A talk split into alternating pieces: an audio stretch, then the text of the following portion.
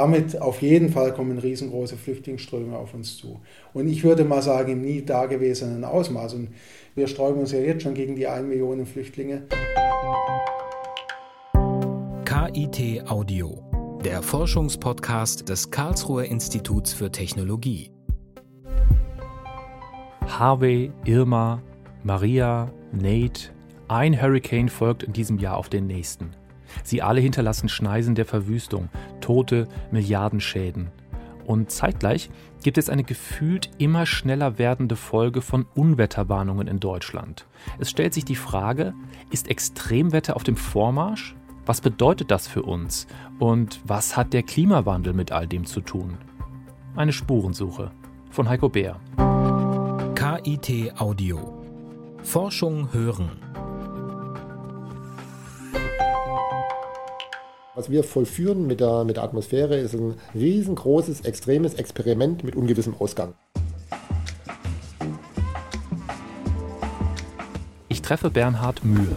Hallo. Sie wollen zu mir wahrscheinlich. Heiko Hallo. Bär. Ja, Bernhard Mühe, servus. Hallo. Er ist wissenschaftlicher Mitarbeiter am Institut für Meteorologie und Klimaforschung des KIT. Im Department Troposphärenforschung. Es hat die schöne Abkürzung IMCTRO. Wir stehen auf dem Dach des sogenannten Physikhochhauses, 60 Meter über Grund. Das Karlsruher Schloss ist erstaunlich nah. Herr Mühr deutet um sich. Schwarzwald, Kraichgau, Odenwald, das ganze Rheintal bis nach Frankfurt, der Pfälzerwald, die Vogesen. Schöner Blick. Theoretisch. Nun ja, es ist November. Stehen Sie dann wirklich hier äh, morgens und schauen sich, schauen sich quasi einmal um? Ich kann auch einmal ums Stockwerk. Also ich muss jetzt nicht immer bei, bei, bei minus äh, 10 Grad oder so äh, hier hoch, aber ähm, nee, ich bin oft, oft hier oben, ja, Ja. Das, ist, das stimmt schon. Vor allem, wenn es wenn, wenn, es äh, gewitterig wird, wenn sich die, die Quellwolken, die, wenn die Gewitterwolken in der Umgebung oder über Schwarzwald äh, auf, aufbauen, dann schaue ich mir das schon gern an. Ja. Was können Sie denn jetzt sehen? Also ich sehe jetzt einfach nur, ich sehe jetzt nur eine dunkle Masse von, von Wolken, aber was sehen Sie Ja, das sind, das sind Stratocumulus, ein tiefhängender Stratocumulus, ja. Also tief, tiefe Schichtwolke, ähm, die jetzt hier über die, ja, in geringer Höhe, sagen wir mal, das sind vielleicht noch 100 Meter, mehr ist es nicht, über, über jetzt hier über Grund oder 150 vielleicht, äh, jetzt äh, über Karlsruhe hinwegzieht. Das kann man sehen. Und halt sie relativ schnell sich äh, verlagert, ja, mit einer recht, recht großen Verlagerungsgeschwindigkeit. Also Sie sehen hier, daran sehen Sie die, ziehen, die ziehen von, von Südwesten nach Nordost, also in die Richtung. Ja. Südwest. Aus Südwesten kommen die. Das kann man schon sehen. Und was sehen Sie jetzt hier an dem Messgerät? Da sehe ich erstens, wie stark der Wind weht, wie die Temperatur ist, wie die Feuchtigkeit ist, wie der Luftdruck ist und wie er sich verändert. Also ich sehe, ob der Druck fällt ähm, und äh, aus welcher Richtung der Wind kommt, ob er zulegt oder nicht. Ich sehe die Strahlung. Wir flüchten ins Warme, in die Bibliothek im 13. Stock.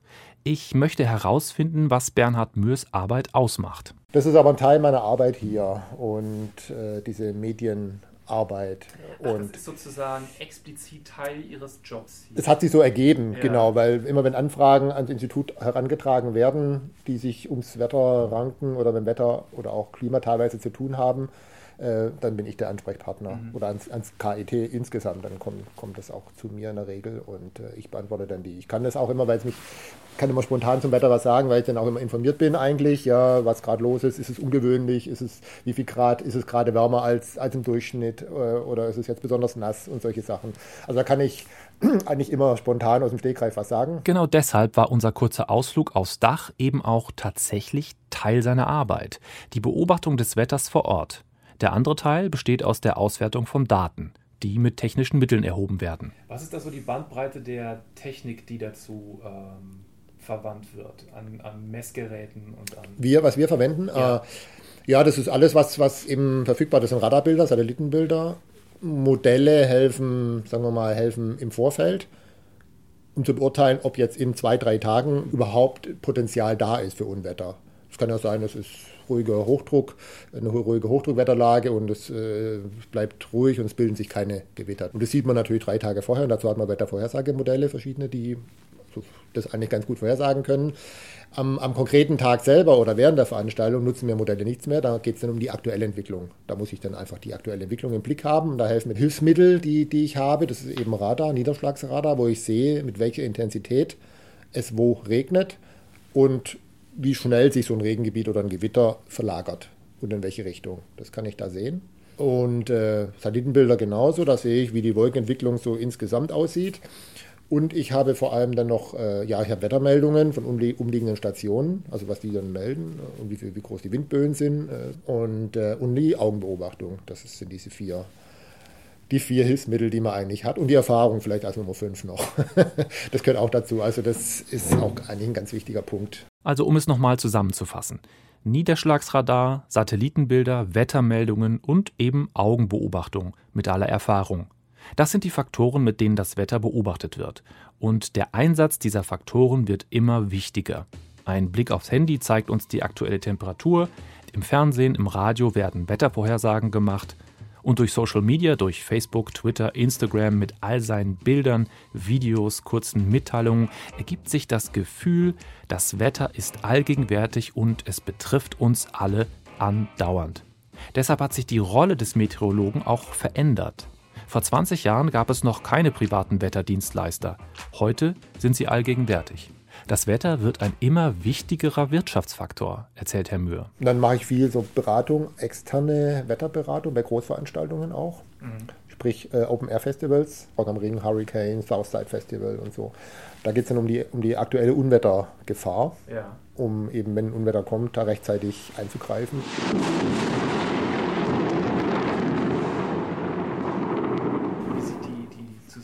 dann so konkret aus? Ja, also es gibt da mehrere Arten der Betreuung, nenne ich es mal, direkt vor Ort, dass man also auf dem Festivalgelände sich befindet und mit den Verantwortlichen, mit den Veranstaltern in direktem Kontakt die ganze Zeit steht und das unmittelbar sofort eben immer wieder im Gespräch äh, äh darauf hinweisen kann, ist es Ruhe, die nächsten zwei, drei Stunden brauchen wir keine Gefahr oder ist, jetzt müssen wir aufpassen, da kommt gleich was und so weiter. Oder es ist eine Fernbetreuung, dass es eben telefonisch oder über WhatsApp oder über SMS oder wie auch immer äh, die Betreuung dann funktioniert. Vor Ort ist natürlich besser, weil dann kann man auch unmittelbar selber die Entwicklung beobachten, also Augenbeobachtung. Das ist ein unschätzbarer Vorteil eigentlich, weil wenn man jetzt ein paar hundert Kilometer entfernt sitzt, kann man nur das Radar anschauen oder Satellitenbilder oder, oder so. Viel mehr Möglichkeiten hat man nicht. Und äh, das ist immer natürlich was anderes, als wenn man tatsächlich selber die Entwicklung vor Ort hat. Man hat sie viel schneller im Blick, so eine Entwicklung. Als ob, wenn man da 20 große Quellwolken hat, wie es im Sommer ja vorkommt, dann zu wissen, aus welcher oder ob überhaupt aus einer in der nächsten halben Stunde sich was entwickelt, das kann ich besser beurteilen, wenn ich direkt vor Ort bin, ja, als wenn ich zu Hause sitze. Ein Radargerät, Niederschlagsradargerät, der Name sagt, zeigt erst was an, wenn es schon regnet. Mhm. Oder wenn das Gewitter schon entstanden ist. Mhm. Und das ist, kann zu spät sein. Wenn es sich direkt über dem Veranstaltungsgelände äh, bildet, was ja sein kann, es ist ja nicht immer, dass es stundenlang heranzieht, sondern oftmals bildet sich an Ort und Stelle, dann ist es zu spät eigentlich, äh, wenn ich das dann hier sehe im Radar, ja, dass jetzt über, über Rockering am Nürburgring eben ein Gewitter äh, sich befindet. Ja. Mhm. Dann habe ich keine Vorwarnzeit mehr. Und ähm, also da gibt es die unterschiedlichen, das ist noch die Frage des, des, auch eine finanzielle Frage natürlich, wie viel, was sie sich leisten möchten und können, die ganzen Veranstalter, aber es ist immer mehr im Kommen, äh, diese Betreuung. Es gibt immer, auch immer mehr Festivals mit immer mehr Besuchern, muss ja. man sagen. Der Aufwand, der getrieben wird, wird immer größer, die ganzen Buden und es, also es ist auch also einfach, einfach mehr, mehr äh, da an Material und an Leuten. Und deswegen ist auch die Vulnerabilität, also die Gefahr größer, wenn, da, wenn sich so ein Unwetter eben dann da nähert oder entlädt. Und ist dann, Ihnen das dann schon mal passiert, dass Sie dann äh, quasi verantwortlich waren für den Abbruch eines ja war knapp letztes Jahr oder dieses Jahr war es ja im, am, am, Rock am Ring, war so knapp, paar Kilo, drei Kilometer entfernt in Adenau beispielsweise, richtig, richtig kräftige Unwetter mit Hagel und allem drum und dran und so. Also da haben wir Glück gehabt. Das wäre zum Beispiel nicht so gut gegangen, die Prognose, die Vorhersage, wenn ich nicht vor Ort gewesen wäre. Da kann man das im Radar, im Rechner so, ob das jetzt drei Kilometer hin oder her, so die, diese Unschärfe, die ist einfach drin. Mhm. Und so genau, so trennscharf kann man das gar nicht, gar nicht beurteilen im, im Radar unbedingt, ja, dass man sagen kann, okay, das zieht jetzt vorbei, zwar knapp, aber zieht vorbei. Beim Radar wäre man eher, oh, das könnte aber auch treffen oder so, wenn man da die, das sich anschaut. Aber wenn man dann vor Ort sieht und sieht, wie eben die Bewegung und die Dynamik in diesem Gebilde ist, äh, in diesem Wolkenberg, äh, dann hat man eben einfach noch eine, eine wichtige, wertvolle weitere Information, die, die, die man da unmittelbar einfließen lassen kann in die, in die Beurteilung der, also der, der Lage. Sie lesen quasi die Wolkenbewegung. Ja, klar, die Entwicklung. Wie gesagt, so ein, so ein Gewitter, das muss, entsteht ja irgendwann mal. Es ist ja nicht irgendwie da und zieht dann so um die Welt, sondern es, es, muss ja irgendwann mal sich bilden und, und, äh, und, und, und, das Potenzial, das da drin steckt in so einer, in so einer, in einer, in einer Wolke oder, oder oder wie sich eine Wolke entwickelt oder ein Gewitter. Ja.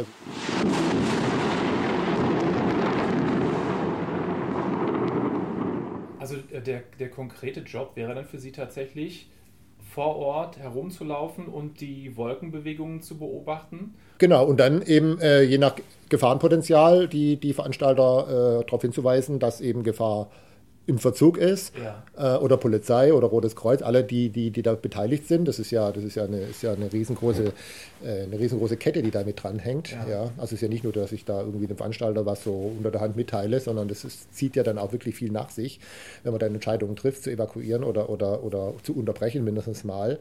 Da müssen ja alle, alle informiert werden. Das ist ja dann so 80.000, 90.000 Leute, wenn die dann vom Gelände kurz sollen oder so. Das ist ja ein Riesenaufwand.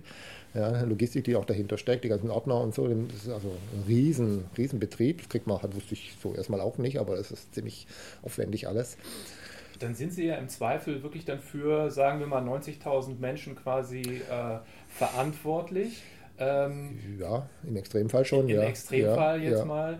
Ähm, wie äh, verlässlich kann man das überhaupt einschätzen? Wenn Sie jetzt sagen, hier ist Gefahr im Verzug, sage ich mal. Ja, also eine hundertprozentige Gewissheit gibt es äh, bei einer, äh, Vorgängen in der Natur selten, muss man sagen, oder eigentlich nicht. Ähm, es ist immer, immer eine gewisse Bandbreite ist immer da, wie sich das Wetter entwickeln kann oder auch so ein Gewitter, wie sich das verhält. Da gibt es auch mal überraschende Entwicklungen.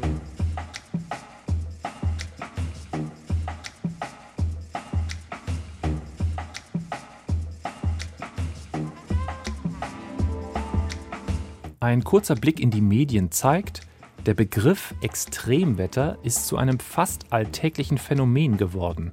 Ob über Hurricanes über Irland gesprochen wird, über Sturmtiefs über Deutschland oder Niederschläge in Braunsbach. In gefühlt immer kürzeren Taktschlägen scheint uns Extremwetter in die Zange zu nehmen. Die Zahlen, die zur eben zu Ende gegangenen Klimakonferenz in Bonn veröffentlicht wurden, klingen bedrohlich. Durch die Folgen von Extremwettererscheinungen ist im vergangenen Jahr in Deutschland ein Schaden von rund 3,5 Milliarden Euro entstanden. Deutschland ist in der Rangliste der am meisten betroffenen Länder vom 64. auf den 42. Platz vorgerückt. Wir sollten das einordnen. Wie gehen die Meteorologen am KIT mit diesem Phänomen um? Herr Mühe, was ist überhaupt Extremwetter? Jeder würde aber selbst einem kleinen Gewitter im Sommer, wenn er da genau in dem Zentrum des Niederschlagsbereiches sich befindet, würde jeder sagen, oh, Wolkenbruch und extrem und so. Es dauert nur zehn Minuten, dann ist wieder rum, die Sonne scheint. Aber während dieser zehn Minuten würde jeder auch nachvollziehbar, weil es ist dann schon die zehn Minuten lang kräftig und intensiv und extrem. Aber es ist ein normales eigentlich Ereignis, wie es immer auftritt. Ja. Äh, auch früher schon aufgetreten ist. Nur kein neues Phänomen. Also für meinen Geschmack wird der Begriff extrem oder, oder außergewöhnlich oder noch nie da gewesen doch ziemlich inflationär verwendet äh, in, der, in der heutigen äh, Zeit. Die Frage ist, was ist extrem? Ja, erstmal ein bisschen was definieren. Extrem heißt, es ist, weicht von der Norm ab.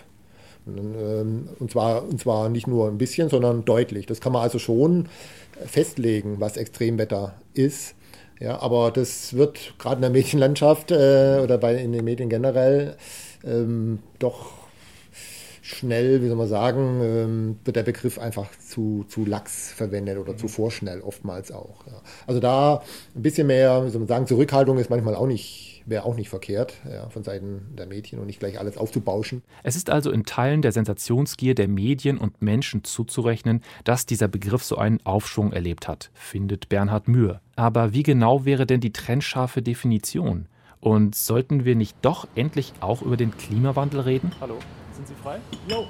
Ich verlasse den Campus Süd des KIT, ja. der ja mitten in der Innenstadt liegt. Äh, ich möchte bitte zum KIT Campus Nord, bitte. Und hinten wird es eng, ne? Ah, das geht schon. Danke. Wo müssen wir hin? Hermann von Helmholtzplatz wahrscheinlich, ne? Genau. Ach so, ist das so groß? Das ist ein riesiges Ding. Das ist ein riesiges Ding. Oh. Stadt für sich. Ja, ich habe schon gehört, es ist auch eine richtige, fast schon eine Reise dahin, oder? Ja, ja. Schönes Stück.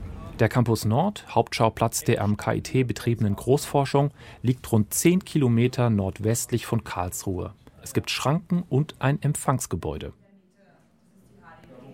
Ich brauche einen Besucherausweis. Hallo.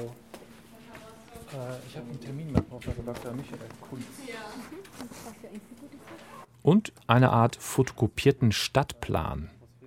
Ich habe Glück. Bis zum anderen Ende des Geländes wäre ich sicher eine halbe Stunde zu Fuß unterwegs. Das Büro von Professor Kunz ist fast schon um die Ecke. Herr Kunz ist Meteorologe am Institut für Meteorologie und Klimaforschung am Standort Karlsruhe. Dort ist er einer von neun Professoren. Sein Arbeitsschwerpunkt sind meteorologische Extremereignisse. Nochmal mit einem Schwerpunkt auf Gewitter und speziell Hagel. Der Taxifahrer sagte mir schon, äh, das ist die ganze Stadt hier. Ich dachte, er übertreibt leicht, aber äh, als ich dann hier den, äh, den quasi Stadtplan bekommen habe, um mich hier zurechtzufinden, Ja. äh, merkte ich dann, das, das stimmt so. Ja, es sind hier ungefähr 4000 Angestellte, die hier am Campus Nord sind. 4000. Ja. Also wir sind ja KIT zusammen Universität. Die ist in der, im, im Zentrum, direkt downtown. Und hier ist unser Hauptsitz. Das ist also dieses gesam, gesamte Gebäude. Da drüben haben wir auch nochmal zwei Gebäudeteile. Und hier in die Richtung haben wir auch nochmal ein Gebäudeteil. Und äh, wer ist jetzt wir? Wir ist das Institut für Meteorologie und Klimaforschung. Und äh, das habe ich äh, gesehen, da gibt es ja auch nochmal so Departments. Genau, Die und sich- da haben wir vier Departments. Ja. Drei sind hier in Karlsruhe, ein Department ist in Garmisch. Das ist hier äh, Bereich Troposphärenforschung, das Ja. ist atmosphärische Spurengasforschung. Dann haben wir atmosphärische Aerosolforschung, die betreiben zum Beispiel eine große Wolkenkammer, wo Wolken simuliert werden, die sind hier drüben. Ja. Und da haben wir noch IMK IFU, die sitzen in Garmisch, das ist ehemalige Umweltforschung. Das war mal früher ein Fraunhofer Institut. ja. Und damit sind wir eins der größten meteorologischen Institute hier in Europa mit äh, ungefähr 400 Personen, Wissenschaftler und Techniker.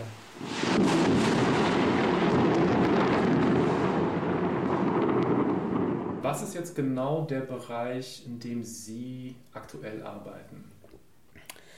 Das sind verschiedene Themenfelder, mit denen ich mich beschäftige. Grundsätzlich kann man sagen, extreme Ereignisse. Extreme Ereignisse heißt, dass unser Schwerpunkt auf der sogenannten Konvektion liegt. Konvektion kann man ganz einfach sagen, Gewitter, Gewitterentstehung, Gewitterwahrscheinlichkeiten. Da wissen wir noch relativ wenig. Uns geht es aber weniger um die Prozesse, sondern uns geht es einmal um die Fragestellung der Klimatologie, also wo treten, warum, unter welchen Voraussetzungen Gewitter auf. Ähm, die andere Frage ist, können wir da irgendwelche Tendenzen, irgendwelche langzeitlichen Variabilitäten ähm, erkennen? Fragen, mit denen wir uns beispielsweise beschäftigen, sind nicht nur Trends, sind nicht nur Fragen wie, ob möglicherweise durch den Klimawandel Gewitter häufiger und stärker werden, sondern fra die Fragen sind auch, wir haben in manchen Jahren viel Gewitter, in manchen Jahren weniger Gewitter. Woher kommt das ganz einfach? Das haben wir im Klimasystem noch nicht verstanden. Und dann ist so ein zweiter Schwerpunkt, wir gucken nicht nur die naturwissenschaftlichen Ereignisse an, sondern wir gehen hin bis zu den Auswirkungen auf die Gesellschaft. Wir arbeiten mit verschiedenen Versicherungen zusammen. Da ähm, erstellen wir Risikomodelle, die die Versicherungen anwenden. Ähm, und in dem Rahmen des Center for Disaster Management and Risk Reduction Technology oder kurz CEDIM, einer interfakultativen Einrichtung hier des KITs in der Katastrophenforschung, da bin ich Sprecher davon, da erforschen wir ganz konkret einzelne schwere Naturkatastrophen weltweit. Es ist kein eigentliches äh, typisches Universitätsinstitut, sondern das ist ein Zusammenschluss von verschiedenen Instituten. Im Moment sind 16 Institute, die in dem CEDIM mitarbeiten. Wir haben Meteorologen, wir haben Geophysiker, wir haben Ökonomen, wir haben Gesellschaftswissenschaften, Ja. ähm, wir haben Energiesystemmanager, wir haben Personen, die sich mit kritischen Infrastrukturen beschäftigen. Man kann sagen, wir versuchen eine möglichst breite Bandbreite dessen abzudecken, was ähm, Katastrophen, Naturgefahren an Implikationen haben. Weil das jetzt etwas schnell ging, nochmal kurz aufgeschlüsselt. CDIM ist eine Abkürzung für Center for Disaster Management and Risk Reduction Technology. Es geht um, ich bleibe in der Terminologie, Risikoerfassung, Risikoanalyse, Risikokommunikation und Risikomanagement. Und Professor Kunz ist übrigens der Sprecher dieses Centers. Ich versuche ihm gegenüber zusammenzufassen. Ähm, dann fächert sich das im Grunde auf ähm, äh, einerseits langfristige Tendenzen zu beobachten, was, die, äh, was Extremwetter angeht, mhm. also mit, im Zusammenhang auch mit, äh, mit Klimaveränderungen. Mhm. Und ähm, die andere Sache ist, äh, auf lokal, in, in lokalen Bereichen vorab kurzfristig auch Voraussagen treffen zu können. Ja, bei uns geht es eigentlich weniger um Voraussagen. Mhm. Es geht uns eigentlich mehr zu verstehen, was in der Vergangenheit stattgefunden hat. Vergangenheit heißt jetzt wirklich historisch gesehen oder? Im Rahmen von CEDIM untersuchen wir Katastrophen zeitnah. Zeitnah heißt innerhalb von wenigen Stunden mhm. bis wenigen Tagen nach dem Ereignis. Beispielsweise heute Morgen kam es zum äh, schweren Erdbeben in der äh, Grenzregion Iran-Irak. Da haben Kollegen hier im CEDIM ähm, schon Schadenschätzungen vorgenommen und Schäden der betroffenen Personen. Also wir haben im Rahmen von CEDIM Modelle, Methoden entwickelt, mit denen wir in der Lage sind, zeitnah Katastrophen zu analysieren und nachzuverfolgen unmittelbar nach einem Ereignis, wenige Stunden bis wenige Tagen, manchmal wenige Wochen danach untersuchen wir diese Ereignisse. Bei dem Erdbeben, von dem Herr Kunz spricht, wurden über 400 Menschen getötet und fast 8000 verletzt. In einigen Orten gibt es auch eine Woche später noch keinen Strom, kein Gas, kein Wasser und das mitten im Winter. Und da kommt das SIDIM ins Spiel beziehungsweise dessen Datenbank. Die hat James Daniel konzipiert und aufgebaut. Er ist Bauingenieur, Geophysiker und Geologe am KIT und momentan in seinem Heimatland Australien. Meine Forschung besteht meistens ähm, in Naturkatastrophen-Risiko-Assessments in meiner Doktorarbeit habe ich ein weltweites Modell für Erdbebenschadenschätzung entwickelt. Anhand empirischer Daten von über 9000 Erdbeben seit 1900 schätze ich innerhalb weniger Minuten die Todesopferzahl und die wirtschaftlichen Schäden ein, eines großen Erdbebens. Ähm, ich habe äh, das auch entwickelt, aber es ist auch äh, möglich, dieses Modell dann auf andere Katastrophenarten zu übertragen.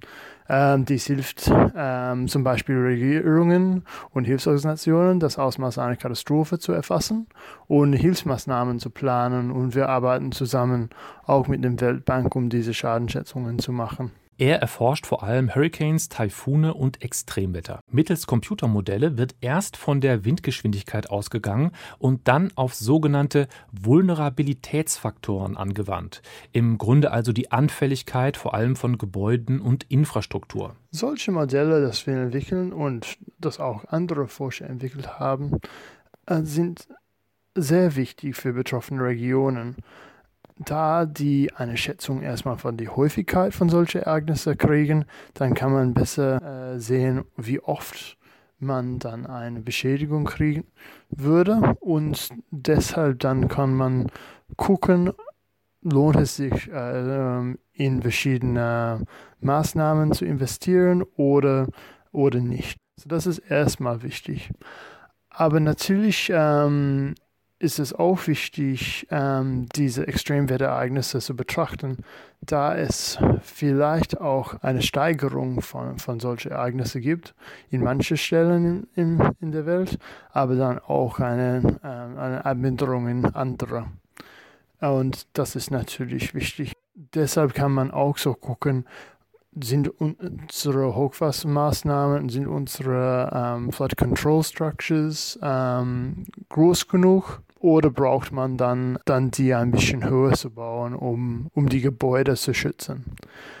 Natürlich ist es auch ähm, für, für mich wichtig, den, den Schaden zu betrachten, da ich denke, dass wenn man die Schäden von einem Ereignis richtig ähm, schätzt, dann kann man das benutzen, um eine richtige Kosten-Nutzung-Analyse zu machen. Sprich, es geht einerseits darum, die Schäden zu evaluieren, woraus sich wiederum konkrete Hilfsmaßnahmen organisieren lassen können. Beim Erdbeben im Iran-Irak-Grenzgebiet etwa würde das bedeuten, die Versorgung mit Gas, Wasser und Elektrizität muss schnellstmöglich wiederhergestellt werden.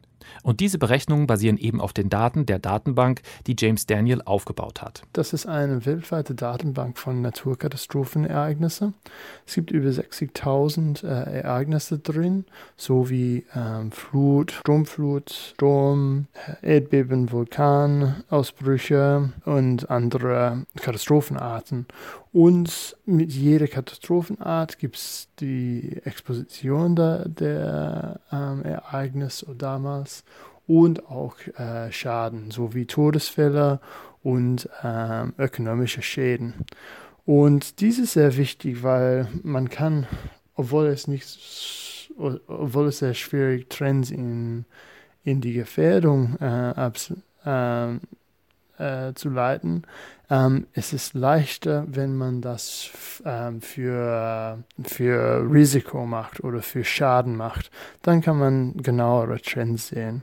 Und hier haben wir weltweit ähm, gesehen, dass es eine Steigerung vom Schaden gibt weltweit.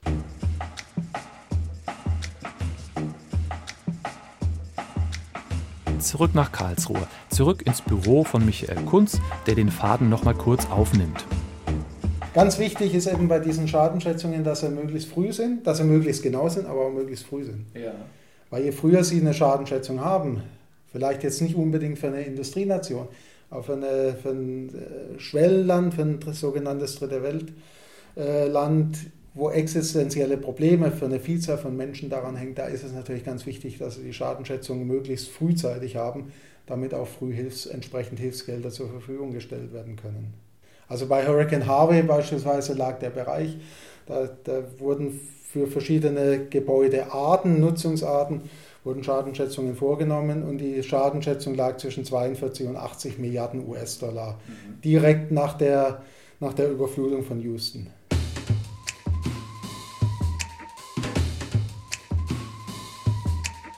Ist an der Zeit, sich eine wichtige Unterscheidung nochmal vor Augen zu führen.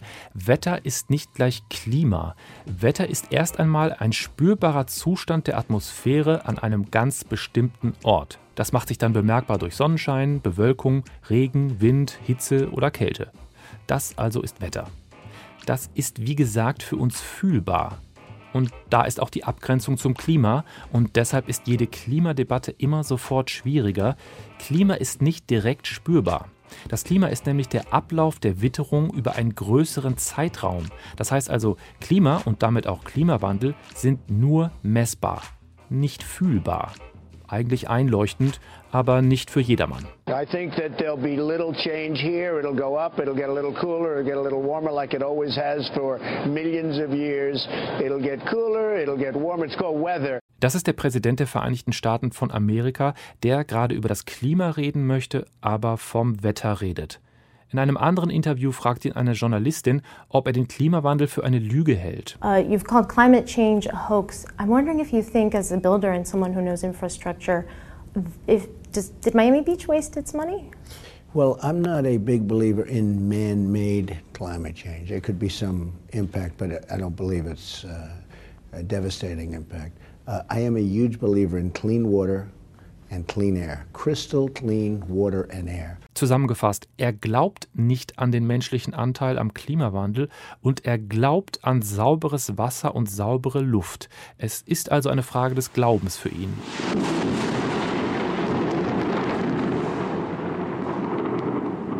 Am 17. November ging die 23. UN-Klimakonferenz in Bonn zu Ende.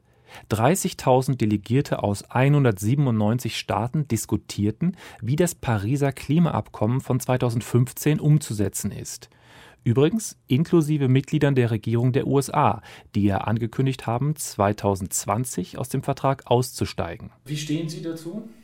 Naja, als Meteorologe und Klimaforscher kann man da natürlich nur, nur wirklich direkt Stellung beziehen. Es ist, es ist, glaube ich, nicht eine Katastrophe, weil der USA ist nicht gleich USA. Man hat ja schon viele Stimmen gehört, Kalifornien beispielsweise, aber auch andere Bundesstaaten, die, die wollen hier gegensteuern. Die haben tatsächlich den Trend der Zeit erkannt, im Gegensatz zur, zur Trump-Regierung. Mhm. Gibt es denn, ähm, also frage ich jetzt mal, ähm, innerhalb der Community an Wissenschaftlern, ähm, gibt es da Stimmen, die ähm, den Klimawandel äh, bzw. den menschlichen Faktor des Klimawandels bezweifeln, die sie äh, ernst nehmen und wo, wo man tatsächlich äh, sozusagen inhaltlich diskutieren kann? Nein, gibt es nicht. Gibt es denn überhaupt ernstzunehmende Wissenschaftler, die das behaupten? Ich will jetzt niemand seine Wissenschaftlichkeit ähm, in Absprache äh, reden, aber Sie müssen mal schauen, wo die Klimaskeptiker herkommen. Das sind in der Regel keine Metrologen, das sind Personen aus anderen Fachdisziplinen, die in der Regel auch ein bestimmtes Interesse damit verbinden, den Klimawandel zu negieren. Also ich muss nochmal sagen, vielleicht um, die, um da nochmal eine ausführlichere Antwort zu geben. Ich bin auf vielen, vielen Fachtagungen. Ich lese viele, viele Fachartikel. Und ich habe auf keiner Fachtagung bisher eine Person getroffen, die den Klimawandel aufgrund der eigenen Forschungsergebnisse tatsächlich negiert hat oder den vom Menschen verursachten Klimawandel. Ich weiß, in den Medien wird immer das Bild dargestellt, ähm, es ist in der Klimacommunity doch irgendwie umstritten. Bei Fernsehshows, Talkshows wird immer ein Klimaskeptiker eingeladen in der Community finden sie Klimas, ernstzunehmende Klimaskeptiker nicht. Das heißt, Sie müssen auch sich jetzt nicht äh, solchen, ich, ich, frage wirklich aus Interesse, also ob man sich in solchen Diskussionen überhaupt äh, stellen muss und kann. Muss man eigentlich nicht. Also das sind, mich ärgert es auch ein bisschen, dass die, die Medien hier noch nicht weiter sind. Wir haben eigentlich andere Probleme, als uns immer nur damit zu beschäftigen und immer nur damit auszutauschen, gibt es den Klimawandel ja oder nein.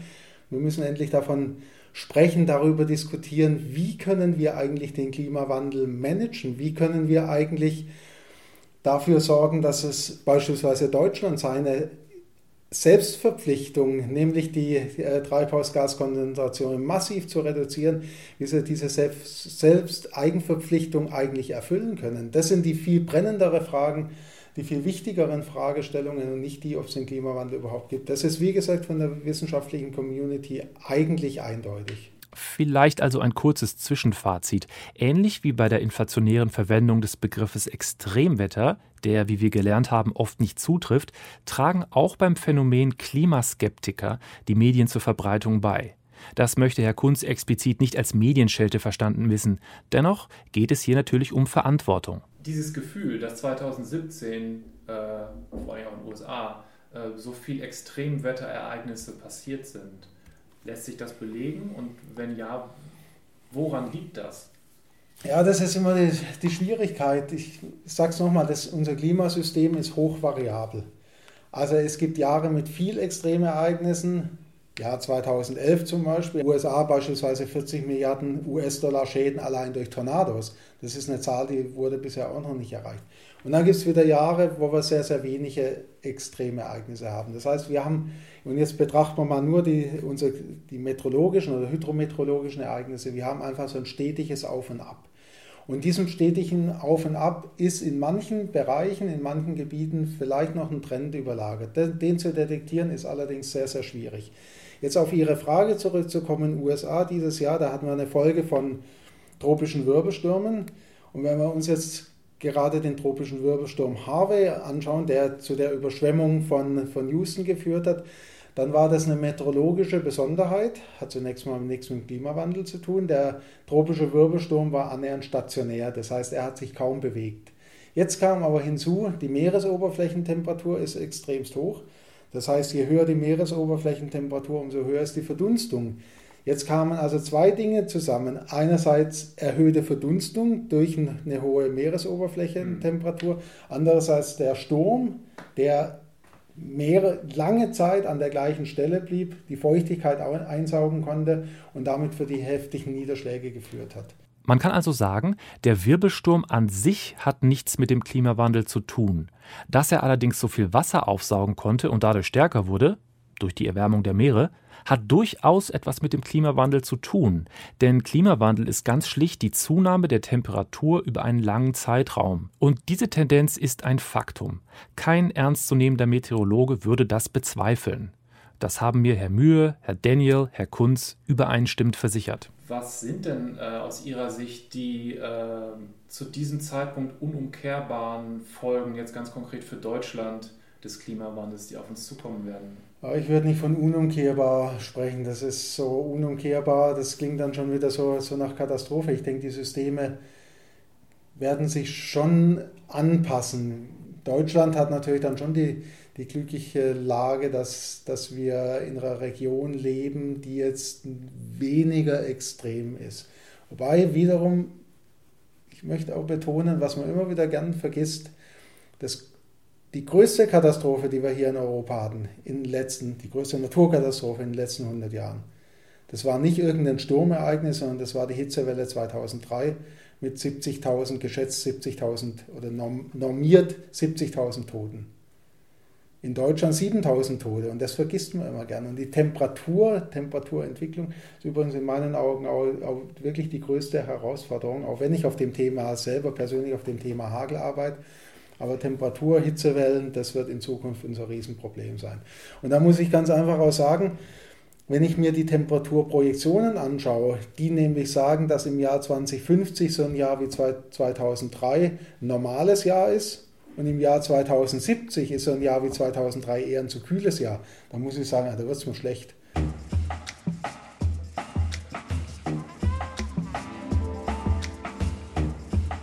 ist das so ein bisschen so eine Art ähm, Defetismus zu sagen, naja, also was kann ich schon machen? Also ich habe das Gefühl sozusagen, dass das Narrativ ist auch oft äh, gefühlt, richtig viel kann man nicht machen. Dann gibt es da ja auch die USA und es gibt China, die, die, die größten äh, Umweltsünder sozusagen. Also äh, das führt dann auch bei den Leuten dann zu so, einem, zu so einer gewissen Hilflosigkeit oder so ähm, mhm. dem ganzen Thema. Einerseits, weil es so komplex mhm. ist und andererseits, weil man auch irgendwie das Gefühl hat, man kann gar nichts dran ändern. Also gibt es da irgendwie so einen, so einen Weg raus aus der Geschichte? Ja, das ist schon richtig, was Sie sagen. Ähm, ich würde aber sagen, das Narrativ ist, ist auch noch, und das ist auch eines der großen Probleme, klimafreundlich, bis hin zu klimaneutral tut irgendwie weh. Und das ist, das ist in meinen Augen der falsche Weg. Wir müssen Klima, Klimaanpassung eigentlich am besten so verkaufen, es ist geil. Letztlich bleibt uns ja nichts anderes übrig. Der Klimawandel insgesamt wird viel zu teuer. Wir können den, den nicht, nicht handeln. wir müssen uns einfach überlegen, was heißt das? Er, er wird teuer, wir müssen uns anpassen. Ähm, es kommen riesengroße Flüchtlingsströme auf uns zu. Da werden wir nicht von einer Million, also wenn wir mal in die Zukunft weiterdenken, das, das geht im, bis im Jahr 2100 so weiter mit einer Temperaturerwärmung, mit einer Temperaturzunahme äh, von 5 äh, Grad Celsius, 5 Kelvin. Gehen wir mal einfach davon aus, bisher haben wir so 1,1 äh, Grad Celsius. Bei 5 Grad gibt es viele, viele Regionen der Erde, die nicht mehr bewohnbar sind.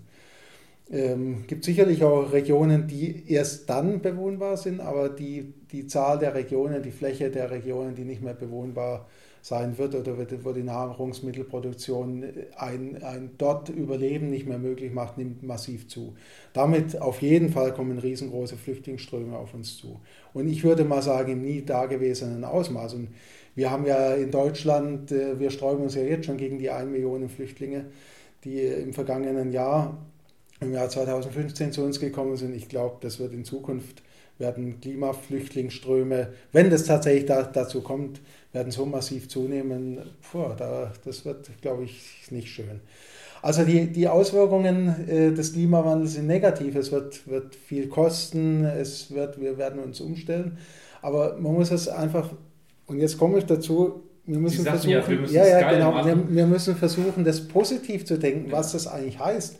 Es heißt zunächst mal für unsere Wirtschaft, heißt es eigentlich eine ganz, ganz große Chance. Wir können endlich mal umdenken und wir haben hier in Deutschland das Potenzial, zu diesen Zukunftslösungen beizutragen, massiv beizutragen. Unsere Automobilindustrie kämpft, die verzweifelt knüpft sie immer noch an diesen Antriebsformen an, die wir schon vor 100 Jahren entwickelt haben und ist im Moment noch unflexibel hier wirklich Innovationen durchzusetzen. Aber es ist eine Riesenchance für, für unsere deutsche Wirtschaft. Es ist eine Riesenchance für uns letztlich, wenn wir jetzt an den Einzelnen denken, Energie in meinen Augen ist viel zu, viel zu günstig, wird massiv subventioniert. Wenn die Energie mal so teuer ist, wie sie wirklich in ihren Herstellungskosten und in ganzen Folgekosten tatsächlich kostet, dann ist Energiesparen geil, weil ich damit einfach Geld spare. Es ist doch schön, wenn wir uns endlich mal verändern. KIT Audio. Forschung hören. Eine Produktion des Karlsruher Instituts für Technologie 2017. Redaktion Justus Hartlieb. Titelmusik Arthur Tadevosjan.